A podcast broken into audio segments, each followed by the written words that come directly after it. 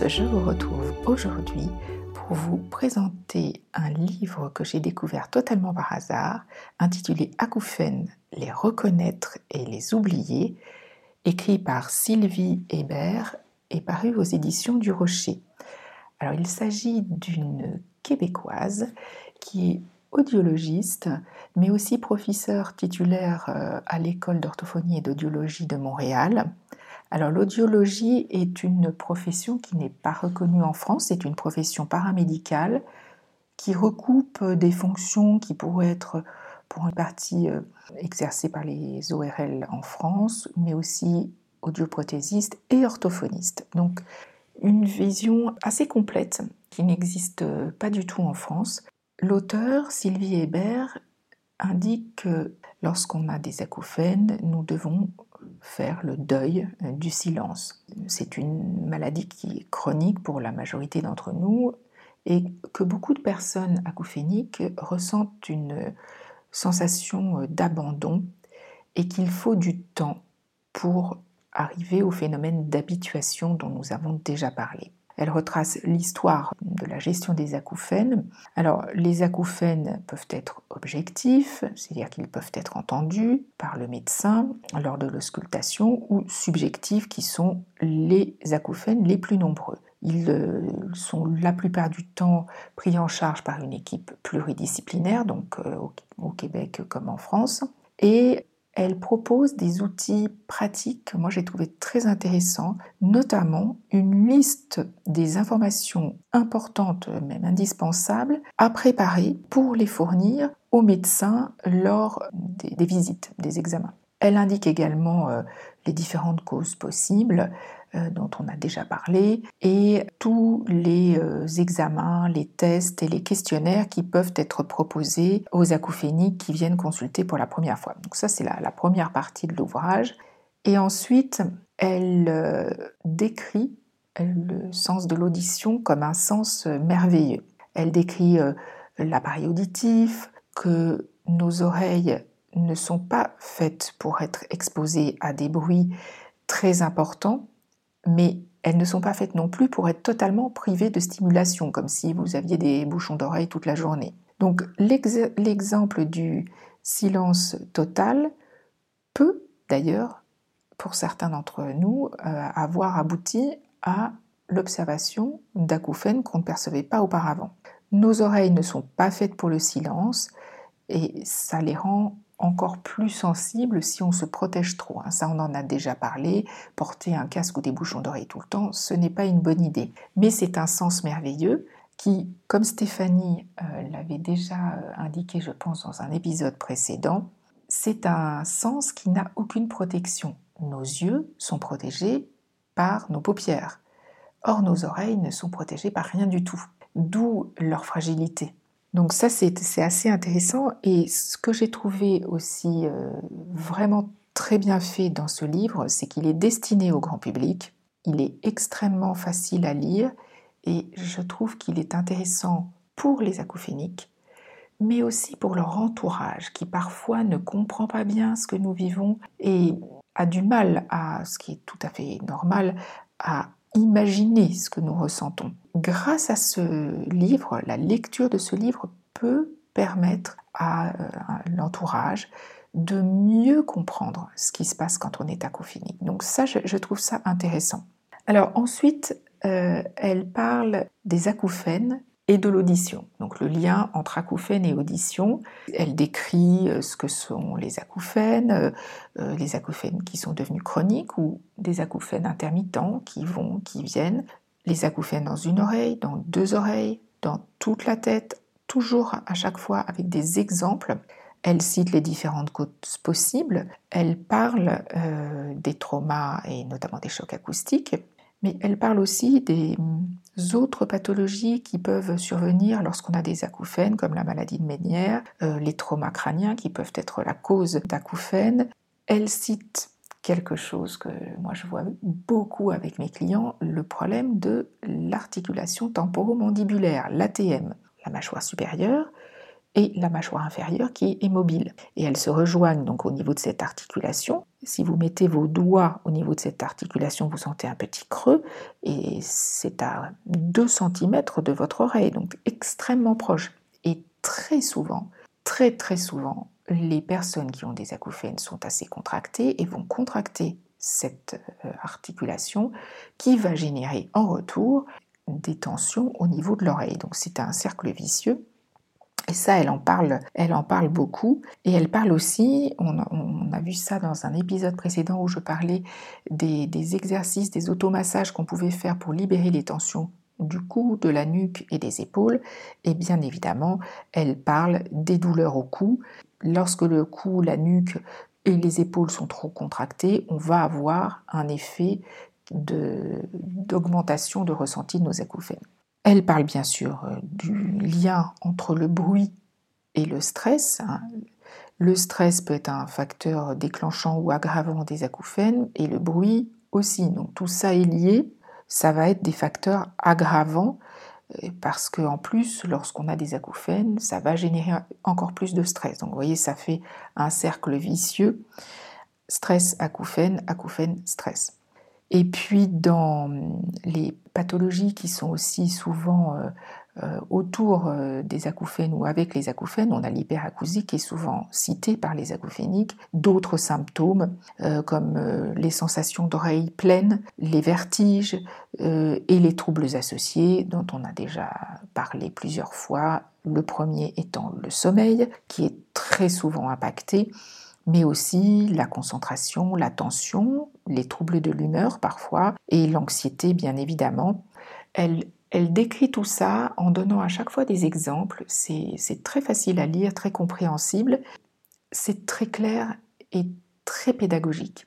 Alors le point suivant, ce sont les solutions proposées par Sylvie Hébert.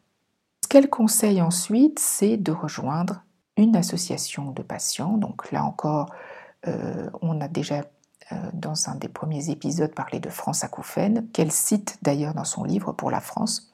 Ce qu'il faut retenir, c'est que ce qui est très important, on l'avait dit dans ce fameux épisode, c'est qu'il faut s'informer, ce qui va avoir un effet apaisant quand on comprend mieux ce qui arrive, ce qui se passe, et bien évidemment consulter. Elle a tout un passage où elle parle des pseudo-solutions euh, miracles, et elle dit très justement, si elles existaient, on le saurait et bien évidemment on les utiliserait.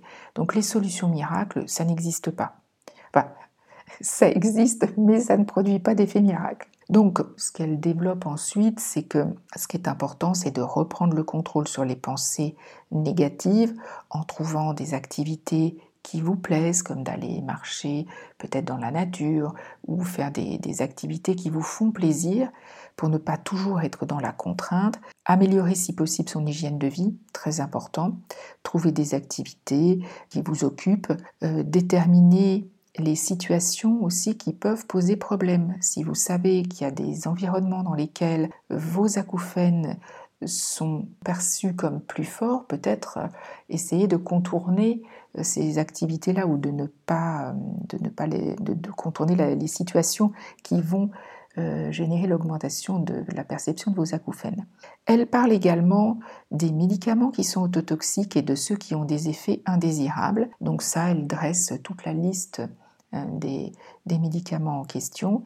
Et bien sûr, elle conseille de protéger son audition puisque beaucoup d'acouphéniques ont une perte d'audition qu'il ne faut pas laisser de côté, mais au contraire traiter le plus rapidement possible pour avoir une récupération euh, et surtout euh, éviter l'augmentation de la perte de l'audition. Ensuite, elle dresse une liste des thérapies possibles par le son. Donc les prothèses auditives, bien évidemment, pour mieux entendre et diminuer euh, le stress et l'anxiété. Elle indique également que la perception euh, des acouphènes peut diminuer quand ils sont masqués partiellement par une meilleure audition. C'est-à-dire que le fait d'entendre mieux et d'avoir une meilleure perception des conversations ou des sons qui vous entourent va diminuer la perception des acouphènes. Elle, a pas mal insisté sur les thèses auditives.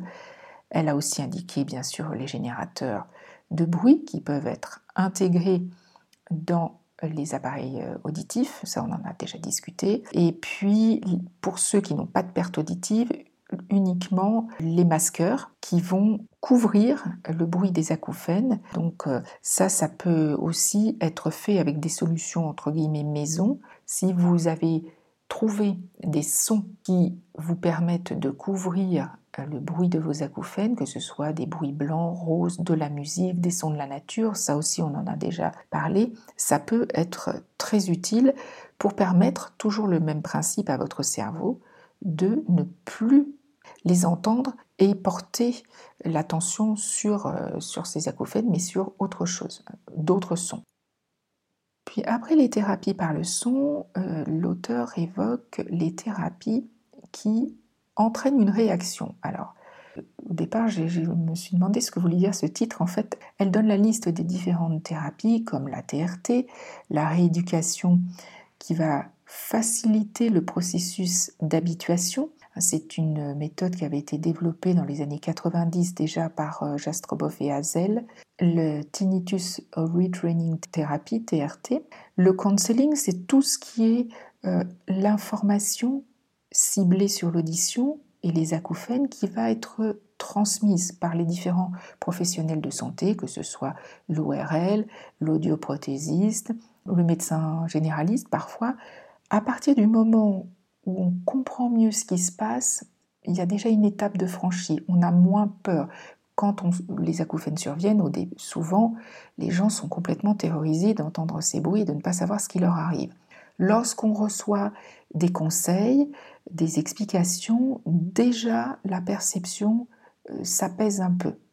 Ensuite, on peut avoir, et ça on avait eu le, très beau témoignage de Livia Moati, euh, qui est psychologue et qui fait partie de la FREPA sur les TCC, les thérapies comportementales et cognitives. Tout ce qui est relaxation, euh, méditation, respiration, amélioration de la qualité du sommeil bien sûr, et gestion du stress, tout ça sont des thérapies qui vont pouvoir générer des euh, réactions positives pour les, personnes qui souffrent d'acouphènes. Et puis, en conclusion, elle indique que ce qu'il faut, c'est parler des acouphènes de façon à ce que les gens soient informés, diffuser l'information, augmenter la prise en charge. Euh, il existe des, des solutions alors qui n'ont pas tous les mêmes effets et qui n'ont pas les mêmes effets chez tous les acouphéniques. Et ce qu'elle euh, souhaite beaucoup, c'est qu'il y ait un financement augmenté de la recherche parce qu'il y a tellement de personnes dans le monde qui sont euh, concernées par les acouphènes et qui souffrent d'acouphènes que ça passera par euh, les découvertes qui seront faites par les chercheurs. Donc je, vous recommande, si vous pouvez, le trouver en bibliothèque ou euh, sur les sites de vente d'occasion ou chez votre libraire. J'ai trouvé ce livre vraiment intéressant.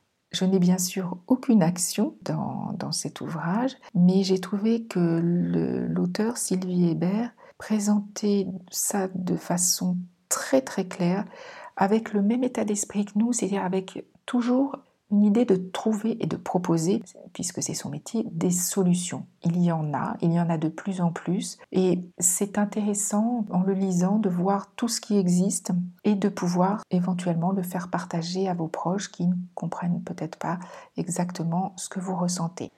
Merci d'avoir partagé avec moi cet épisode. N'hésitez pas à écouter des épisodes que vous n'auriez pas eu le temps d'écouter auparavant et bien sûr de vous abonner à notre podcast sur les plateformes de podcast ou sur YouTube. Et je vous retrouverai avec grand plaisir la semaine prochaine pour un nouvel épisode. À très